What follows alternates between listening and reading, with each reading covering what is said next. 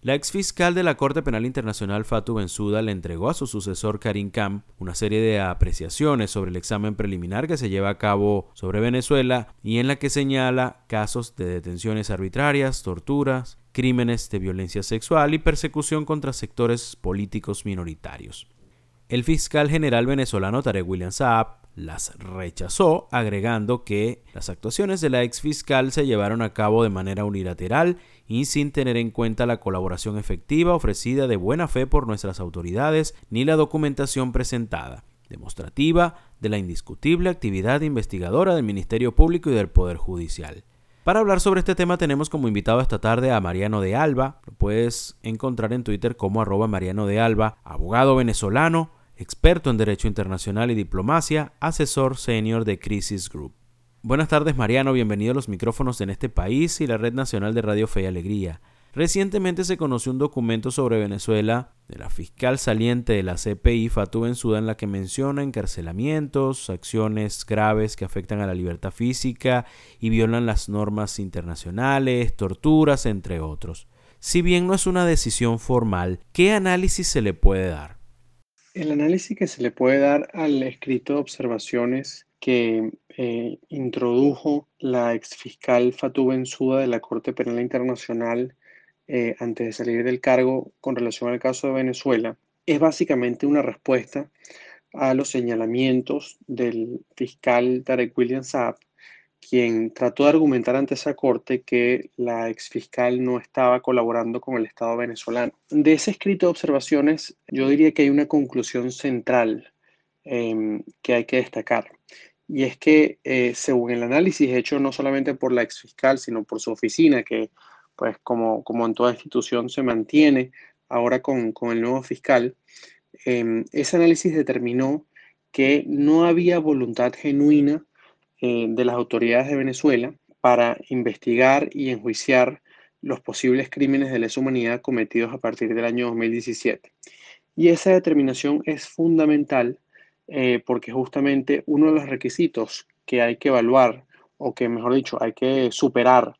en el examen preliminar que adelanta la Corte, la Fiscalía de la Corte Penal Internacional con respecto a Venezuela, es eh, si efectivamente el, Estado donde se cometieron posiblemente esos crímenes tiene la voluntad de, investigar y enjuiciarlo. Entonces, dicho, visto que la exfiscal determinó que no existe esa voluntad genuina, es más probable ahora que eh, eventualmente el caso de Venezuela, el caso de Venezuela 1, que se refiere a la, posible comisión de crímenes de lesa humanidad a partir del año 2017, pues pase a la fase de investigación, que de alguna forma es la segunda gran fase dentro de un proceso muy largo y complejo para eventualmente enjuiciar a los máximos responsables de crímenes de lesa humanidad em, a nivel internacional. ¿Cuál pudiese ser el curso que siga el proceso ante la Corte Penal Internacional tomando en cuenta que el fiscal ahora es Karim Khan? El curso que puede seguir el proceso ante la Corte Penal Internacional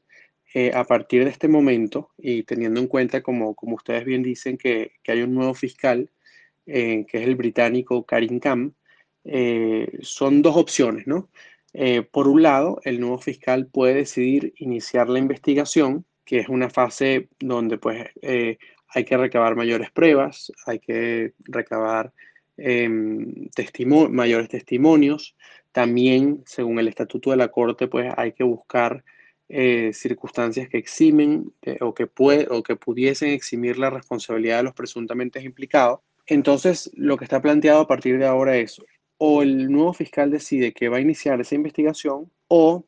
eh, la segunda opción em, decide que prefiere dar un tiempo, un margen de tiempo para ver si las autoridades de Venezuela pues eh, cambian de actitud e inician a investigar y enjuiciar, lo que no parece muy probable. O en tercer lugar, pues, eh, y creo que es muy improbable,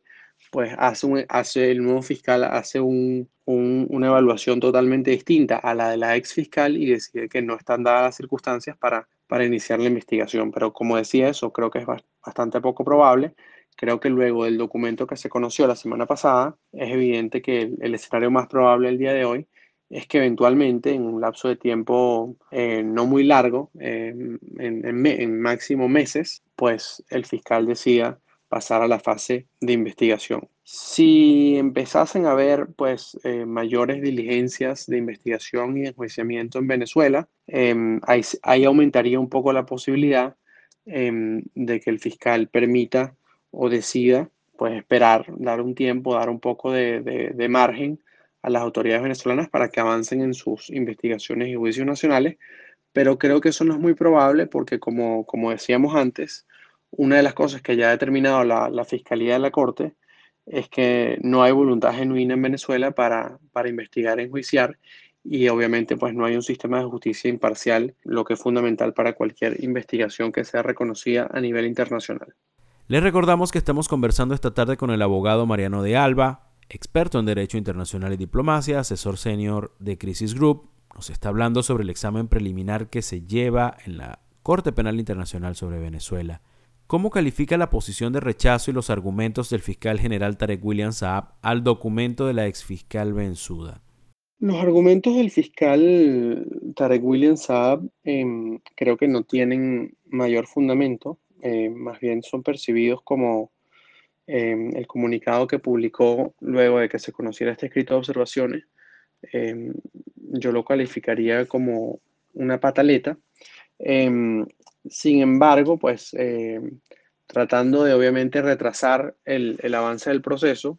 el fiscal eh, está prometiendo eh, pues mayor colaboración con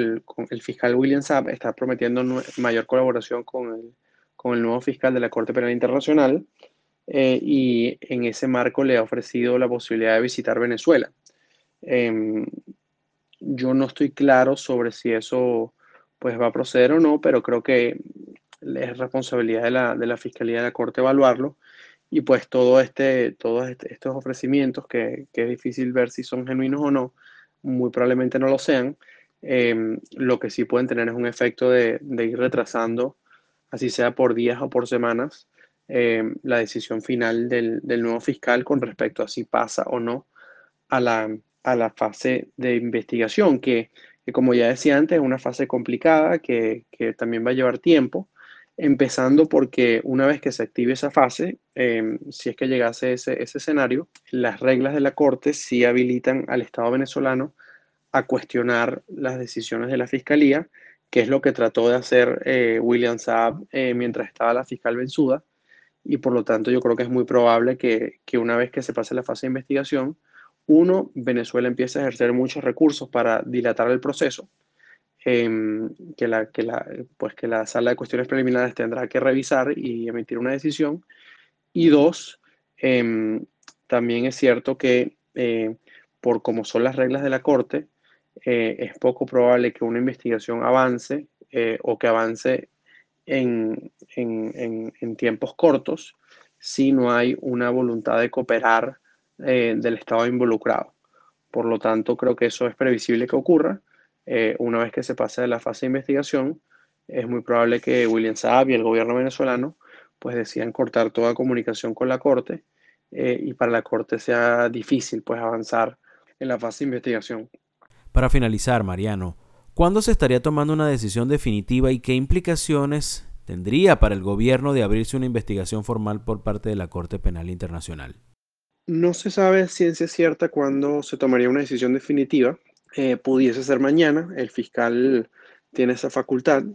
Em, extraoficialmente se ha conocido que es posible que el nuevo fiscal haya decidido dar un, margen de tiempo, al menos hasta finales de este año, para tomar una decisión. Y si se llega a la fase de investigación, creo que eso básicamente va a haber que evaluar dos cosas. Uno, eh, si el Estado venezolano va a colaborar con la investigación, porque, y además que tiene la obligación de hacerlo conforme a las normas de, a, las normas de la Corte, pero bueno, conociendo el, historial del gobierno venezolano y el chavismo, yo pienso que es poco probable que lo haga. Y dos, una cosa muy importante que sucede o que generalmente sucede durante la fase de investigación, pudiese ser al principio, pero no necesariamente, es que la fiscalía tiene que decidir o anunciar eh, quiénes son los individuos, quiénes son las personas a las cuales va a acusar de responsables de posibles crímenes de lesa humanidad. Y creo que de alguna forma eso sí pudiese generar ciertos movimientos a lo interno del gobierno en cuanto a quienes ocupan altos cargos, etcétera, etcétera, en ministerios, en, en las Fuerzas Armadas, y no se sabe a ciencia cierta, pero pudiese de alguna forma generar molestias a lo interno del chavismo. Así que creo que eso es lo que va a haber que evaluar, pero como ya decía antes, creo que mm, lo mejor es no hacerse grandes expectativas porque también es muy posible, y ya lo hemos visto en, durante este año, creo que la estrategia del gobierno de, Nicolás Maduro va a ser tratar de, de, dinamitar, de retrasar lo máximo ese proceso para que pues no avance tan rápido como debería.